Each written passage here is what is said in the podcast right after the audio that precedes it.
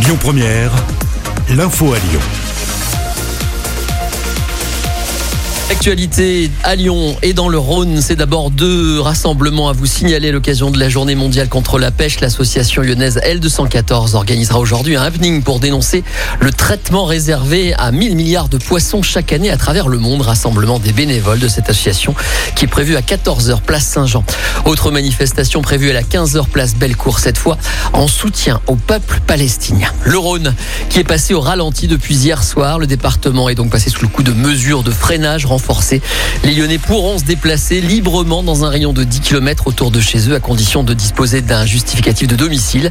Les lieux hautement fréquentés comme les berges du Rhône resteront ouverts mais les contrôles seront renforcés pour faire respecter la limite de rassemblement de moins de 6 personnes. Les manifestations prévues ce week-end pourront toujours avoir lieu. Alors que l'épidémie est en forte hausse dans le Rhône, le gouvernement annonce qu'il va doubler le nombre de doses envoyées justement dans le département. Le porte-parole Gabriel Attal annonce une livraison de 42 000 vaccins dès lundi. Jusqu'à maintenant, seulement 23 000 doses étaient livrées chaque semaine. Cet incroyable fait divers, un fourgon a été la cible d'un braquage armé devant une bijouterie rue Thomasin dans le deuxième arrondissement de Lyon hier vers 9h. Les braqueurs cagoulés auraient récupéré un butin estimé à 275 000 euros en or et en bougies, en bijoux. Les convoyeurs n'ont pas été blessés, aucun coup de feu n'a été tiré. La police judiciaire est en charge de l'enquête ouverte des chefs de vol de main armée en bande organisée et association de malfaiteurs. Solidarité pour les étudiants. Sodexo se mobilise avec les applications anti-gaspi Phoenix et Too Good To Go pour apporter une aide alimentaire aux étudiants les plus précaires.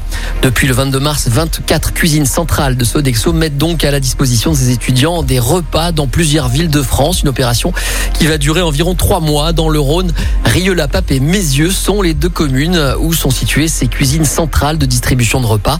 Pour Aline Cougnier, directrice de la cuisine Toc Essence à Mézieux, le but est de garantir au moins un repas par jour pour les étudiants les plus précaires. Écoutez-la. Tout au long de l'année, en fait, on mène déjà, nous, de notre côté, des, dons auprès d'associations qui luttent contre la précarité. Et c'est vrai que cette crise sanitaire, elle nous a amené à vouloir aller encore plus loin, à se mobiliser davantage. Donc tout ceci nous a amené à réfléchir et c'est vrai quand euh, Phoenix euh, et Good Nous ont proposé de nous allier à eux pour pouvoir offrir aux étudiants euh, bah, des repas des repas sains et bah, leur garantir au moins un repas par jour, j'ai trouvé l'idée euh, vraiment très bonne. L'objectif est de pouvoir distribuer aux étudiants euh, des repas complets, entrées, plats, garnitures, desserts. Voilà, Aline Cougny interrogée par Enzo Martinet pour venir récupérer votre repas. Vous pouvez vous inscrire sur cette appli Too Good To Go par exemple, disponible sur smartphone ou directement sur le site internet.